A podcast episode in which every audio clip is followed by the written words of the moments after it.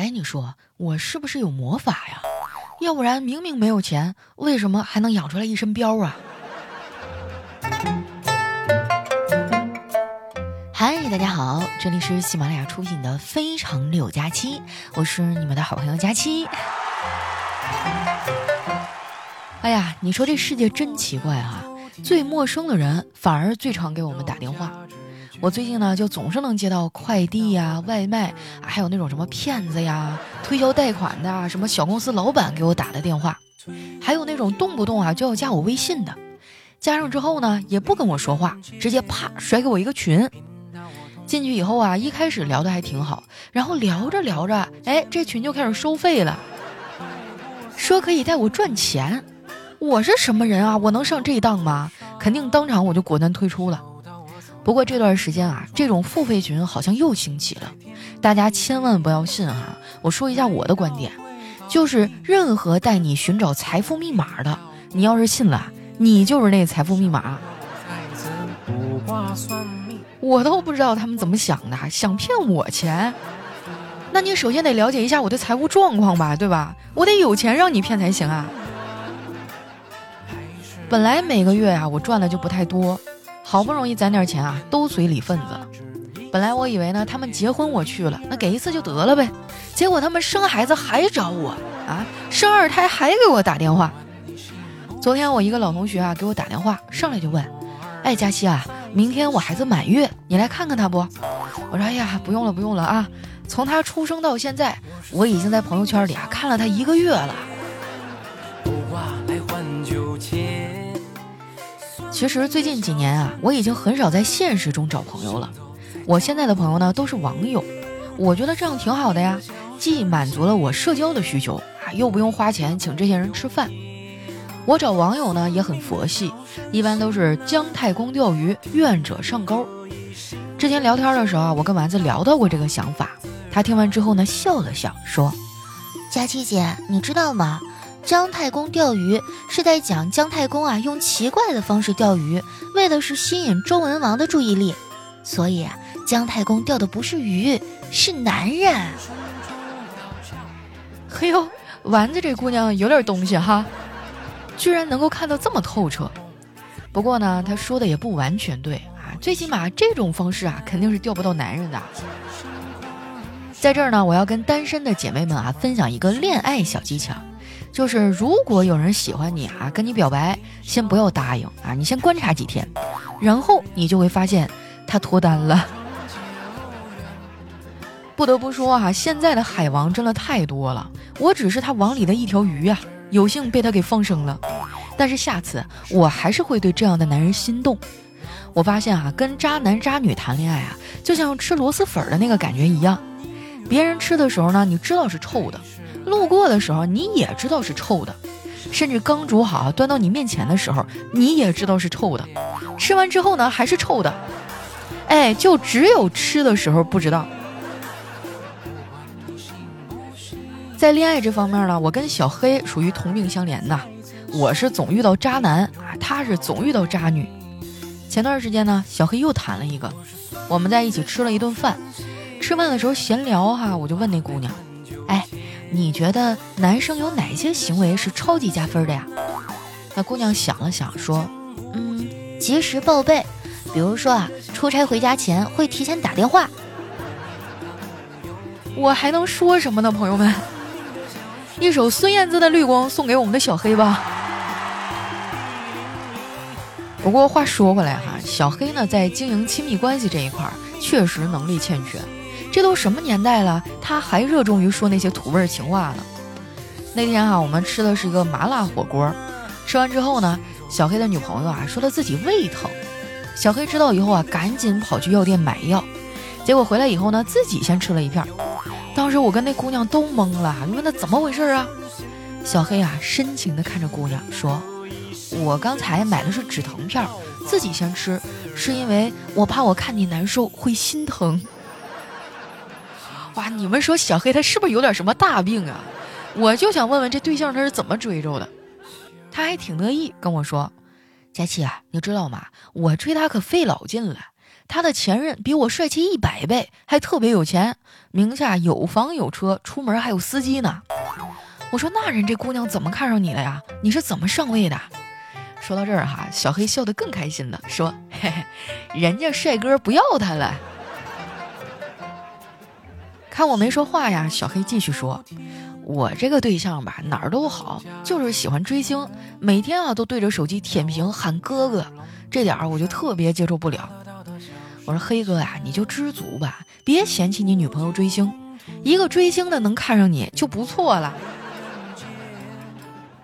我觉得小黑应该知足啊，就他那个脑回路，一般人都理解不了。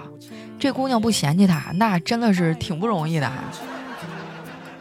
之前呢，我们单位团建去钓鱼，领导呢为了让大家嗨起来啊，就把人分成了两队，比赛哪个队钓的多。小黑是第一次钓啊，也不咋会，就在那乱甩鱼竿，结果呢钓上来一个胸罩。啊！当时把他高兴坏了，在河边乱跑啊，还跟路过的人说：“哎，我刚刚钓了一条美人鱼啊！”对啊，但是脱钩了。你不信？你不信有胸罩为证啊！我们当时都不知道该怎么回答他了。你说他搞黄色吧，他还无比的真诚。这种事儿已经不是第一次了。之前呢，单位组织篮球赛，他也上场了。啊结果对方实在是太猛了，他上去就把手指头给戳伤了。我们几个呢带他去附近的小诊所冰敷一下，小黑疼的是滋儿哇乱叫啊。他还问大夫：“大夫，就我这样子，以后还会弹钢琴吗？”医生啊就安慰他说：“你相信我啊，会的，一定会的。”小黑听到以后，眼泪唰一下就下来了。可是，可是我没有学过呀！你们说他贱不贱啊？咱没有人身攻击的意思哈，我跟黑哥算是比较熟了，我平时开玩笑也这么说。而且呢，黑哥的内心太强大了，别人说啥他都不当回事儿。我觉得呢，我应该向他学习，毕竟啊，嘴长在别人身上，咱也管不了。人类最无聊的脑活动之一啊，就是思考别人怎么看待自己。其实别人不见得真的看你了，他们好多时候呢就是随口一说，并不会对这句话负任何的责任。我小的时候呢，总觉得自己长得丑，因为总有亲戚啊拿这个来逗我。他们不见得还就真的觉得我不好看，啊，就只是想通过这个方式来取乐。有时候大人呢就是这么恶趣味，所以我小时候就特别讨厌照相。当时啊就拍过好多当下觉得啊丑死了，我想赶紧销毁的照片儿。结果前几天啊，我在那翻相册，翻出来那些老照片儿，啊，但是我发现我的心态变了，我现在会觉得，我操，我还有这么可爱的时候呢。经过这么长时间的成长啊，我现在已经摆脱容貌焦虑了，因为我觉得每个人都长得不一样，每个人都是这个世界上独一无二的个体，那审美也是很个人化的东西啊。我有一个朋友啊，这方面做得更好。他时常说的一句话就是：“都是第一次做人，凭什么我是美女啊？”我跟他呢是玩剧本杀的时候认识的，啊，我从来没有见过这么乐观可爱的女孩。她总是能看到事情好的一面。前两天啊，她约我逛街，我说：“哎呀，最近穷死了，吃饭的钱都快没有了，哪还有钱买衣服呀？”她说：“没饭吃更好呀，人瘦了就穿什么都漂亮，还能驾驭很多的风格呢。”她还戏称自己啊是植物系女孩儿，哎，我就问她什么意思啊？她说，所谓的植物系女孩啊，就是指那些因为身高不高，只能呼吸他人二氧化碳的女孩儿。这姑娘呢，确实不太高啊，但是呢，她有一个一米九的老公，这俩人啊，被我们戏称为最萌身高差。她老公呢是干美容美发的啊，人也特别逗。有一次呢，我们几个啊去她老公店里做头发。她老公给她洗头，刚开始洗啊，她就说：“老公，这水温有点烫，你把水温调低一点呗。”过了一会儿呢，她老公问：“现在怎么样了？可以了吗？”她说：“嗯，可以了，这下好了，温度刚刚好。”然后呢，就听她老公说：“我就知道你矫情，老子刚才根本就没碰她。”我们做头发的时候啊，有一个顾客觉得发型师剪的不好，非要闹着赔钱。我朋友老公呢是那个店的店长啊，就过去低三下四啊给人家道歉。成年人的世界里谁都不容易啊。我以前工作的时候呢也受了不少委屈，不过那时候我受了委屈呢，也不爱跟家里人说，因为生活的烦恼跟妈妈说说，妈妈说啊，少玩手机，少上网。工作的事情和爸爸谈谈，爸爸说，嗨，不都是这么过来的吗？我不爱跟家里人啊分享我的事儿，但是家里人他总问呐。我爸就是没事儿呢，就想跟我聊聊工作，聊完之后呢，他还会发表很多的看法，有的时候呢，还会逼着我按照他的想法去做。我以后要是当家长了，我肯定不干预自己孩子的人生，而且我觉得我也干预不了啊。能说服一个人的，从来都不是道理，而是南墙；能点醒一个人的，从来都不是说教，而是磨难呐。不瞒你们说呀，我现在就经历着磨难。这个月呢，我要出差，但是我的节目不能断更啊，所以我最近一直在拼命的赶进度。我感觉熬夜党们啊，应该已经发现了，因为每次他们半夜 emo 啊给我发消息的时候，我都在。你们也不用劝我了啊，我觉得这样也挺好，能陪着太阳上班啊，能陪月亮加班，这是我的荣幸啊，这。其实呢，我加点班也没啥，最烦的是猪队友他不想加班啊。小黑最近就是干活拖拖拉拉的，我让他给我找点资料哈，都得等半天，最后呢还是得我自己等不及了，自己去找。我感觉啊，他就是属拖把的，事情拖着拖着，哎，就被他拖得一干二净了。我问他最近都干啥呢？为什么工作这么不在状态呀？他居然跟我说啊，他最近在追剧，还跟我安利了啊他追的剧，那是一个游戏 IP 改的剧哈，我看了两集，确实不错。我发现啊，现在那些基于游戏改编的电影或者电视剧开始越来越好了，可能是因为啊，玩这些游戏长大的人已经老到可以在其中担任导演、编剧，甚至是演员了。我以前啊就特别爱看那些经典的电视剧啊，像什么《射雕英雄传》啊、《天龙八部》啊啥的，丸子也喜欢。